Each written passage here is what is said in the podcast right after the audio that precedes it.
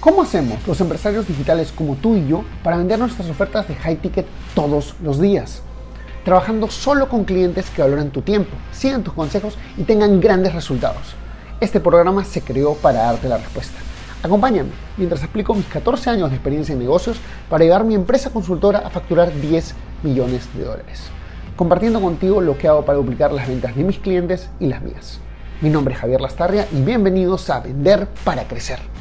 Lecciones que he aprendido. Estos live tratan de ser cosas rápidas, pequeñas. Primero, quiero contarte los desafíos, porque, joder, cada cosa nueva que uno hace implica varios desafíos. Y el desafío principal aquí fue eh, decir no. Saber a qué decir no, saber a qué decir sí. Eh, y ver las oportunidades. Mira, o sea, creo que como emprendedores siempre estamos abiertos a oportunidades, siempre se nos presentan oportunidades y, y en un momento tenemos que aprender a decir que no a ciertas oportunidades. Y eso ha sido algo que yo no he practicado mucho, ¿ok? Eh, pero hoy en día estoy más enfocado en que mi negocio tenga ciertos sistemas automáticos para que yo pueda dedicarle más tiempo a aceptar las oportunidades que sí son rentables para mí, que son rentables en el largo plazo. Por ejemplo, el trabajar con los Tucoma Club Winners, la gente que ha ganado más de un millón de dólares en, Estados Unidos, eh, pues es un proyecto que de todas formas quiero dedicarle tiempo. Eh, pero hay otras cosas como de repente, ayer me ofrecieron ser director de un programa de YouTube, el, ayer o el sábado. Y está muy interesante la idea, mañana se la voy a pitchar, pero no lo voy a ejecutar porque sería distraerme demasiado. ¿Ok? Esto es un concepto muy interesante, pero no, no, no va conmigo en este momento. Entonces, la primera lección de desafío personal es aprender a saber qué decir no. ¿Ok? Eh, segunda cosa que ha sido un desafío personal que seguramente has identificado identificada, es, oye, eh, como emprendedores tenemos la capacidad de hacer lo que nos da la gana a la hora que nos da la gana. Y eso es bueno, pero también a las veces nos desordena. ¿Ok? Por ejemplo, yo me di cuenta, haciendo unos trabajos ayer domingo en la noche, es que eh, con cuatro horas de enfoque, tengo el equivalente a dos días de trabajo, así como hacemos los emprendedores.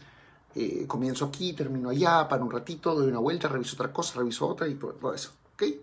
Entonces, eso es lo que sucede cuando, eh, cuando hacemos, como tenemos, este, demos demasiado, demasiado en el plato, demasiadas cosas que estamos viendo. Entonces, cuatro horas de enfoque es equivalente a dos días de trabajo, literal. Cuando definimos qué vamos a hacer, en qué momento, para qué cosa. Y lo limitamos, ¿ok? Eso es muy importante. Le damos un tiempo. Voy a hacer esto en este margen de tiempo. Y sucede algo interesante, que en vez de dárselo perfecto, tratas de terminarlo. Y cuando lo terminas, a veces lo mejoras un poquito, a veces no. Pero ya es algo suficientemente bueno. Porque tú, yo, somos suficientemente buenos para hacer estas cosas. Nada más que pues el deseo por la perfección, el deseo por la mejora, el deseo por la mejora continua. Creo que no es por la perfección, es por la mejora continua. Es por, oye, se puede decir esto y se puede hacer tal cosa y se puede mejorar y terminas por nunca acabándolo.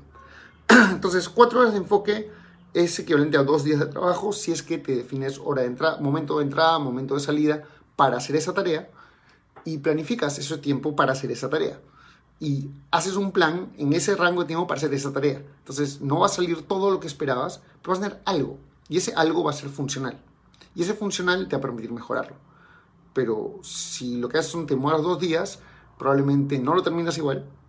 Y si lo terminas igual no estás contento y dices, mejor lo lanzo después y nunca lo lanzas. Yo te puedo decir que tengo cientos de piezas de contenido, ok, no cientos, pero por lo menos unas 20 o 30 piezas de contenido que nunca he usado, que están grabadas, editadas y todo esto. ¿ok? ¿Por qué? Porque no era el momento, faltaba algo. ¿Va? Entonces, Segundo, eh, la impaciencia te hará acortar caminos que no son acortables. Dale tiempo a cada cosa. Eh, hoy día comencé en la mañana diciéndome que estas son todas las cosas que tengo que matar, que tengo que poner en orden para poder dedicarle bien los 67 días. Y algo muy entretenido pasó que es que al comienzo comencé estresado diciendo, ok, pero todo esto está atrasado, lo terminar ahorita y me voy a dar media hora para terminar cada cosa.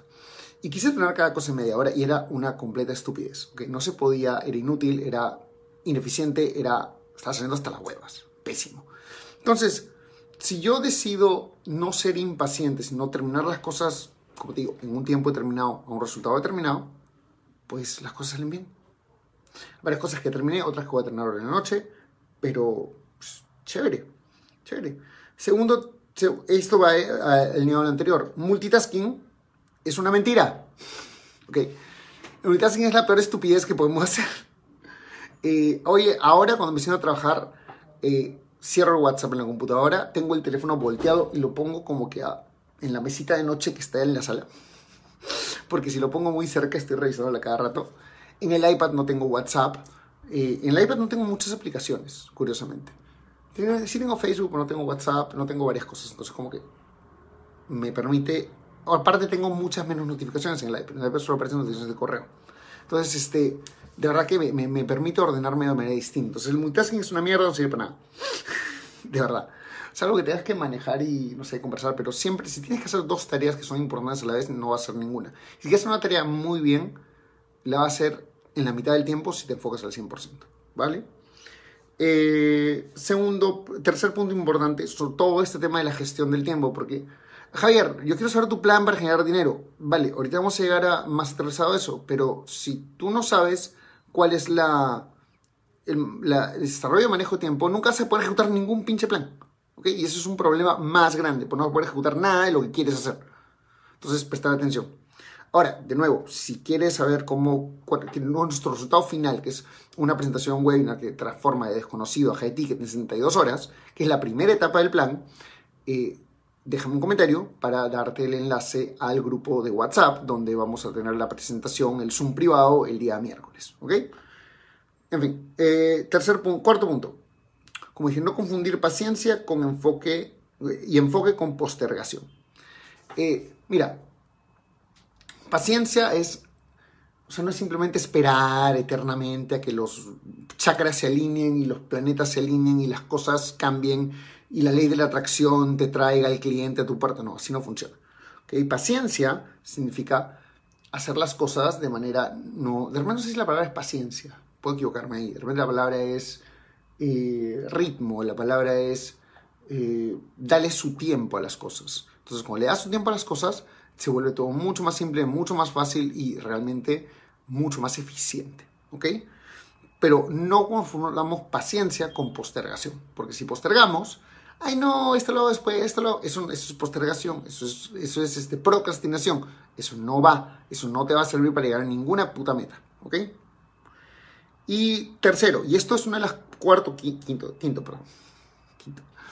Y esto creo que es una de las cosas más importantes que te puedo decir. Y es como un resumen de realmente las otras dos, otras dos o tres que he dicho aquí, que es planea tu actividad, tus actividades en base a acciones mis mínimas viables.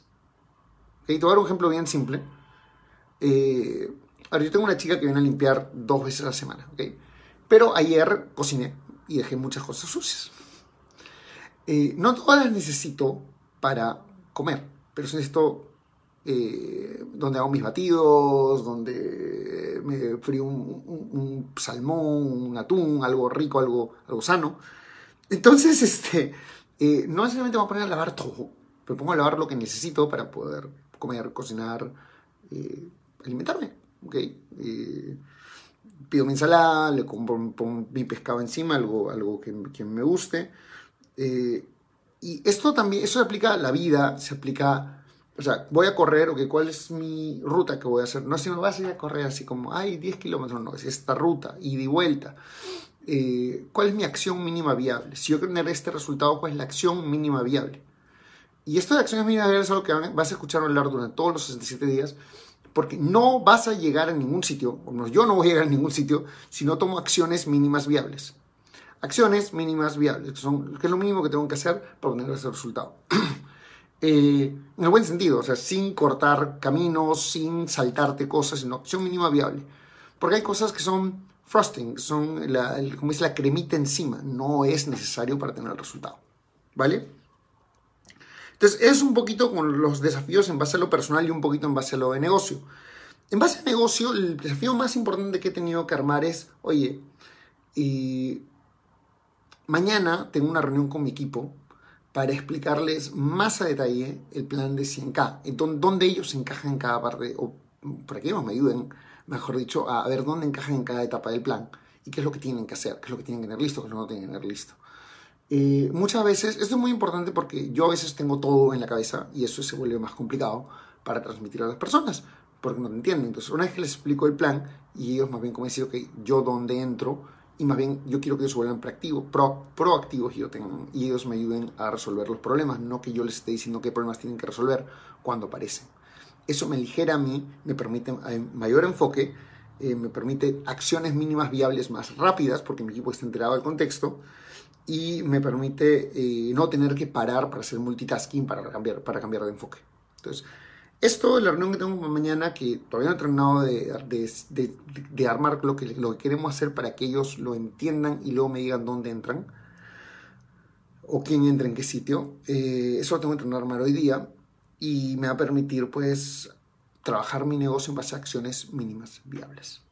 ¿Ok? Y a generar mis 100 mil dólares en 67 días en base a acciones mínimas viables. Hey, ¿te gustó el contenido que escuchaste hasta ahora? Entonces te invito a ser parte de nuestra comunidad donde todas las semanas creamos nuevas cosas como cómo pasar de low ticket a high ticket o tácticas para vender 100 mil dólares al mes. Todo esto está en nuestro grupo privado de Facebook. Entra a secretosparacrecer.com y únete ahora. No olvides que si dejas tu email también te llevarás una serie de clases gratis que no están en ningún otro sitio. Anda a secretosparacrecer.com y regístrate ahora. Es 100% gratis.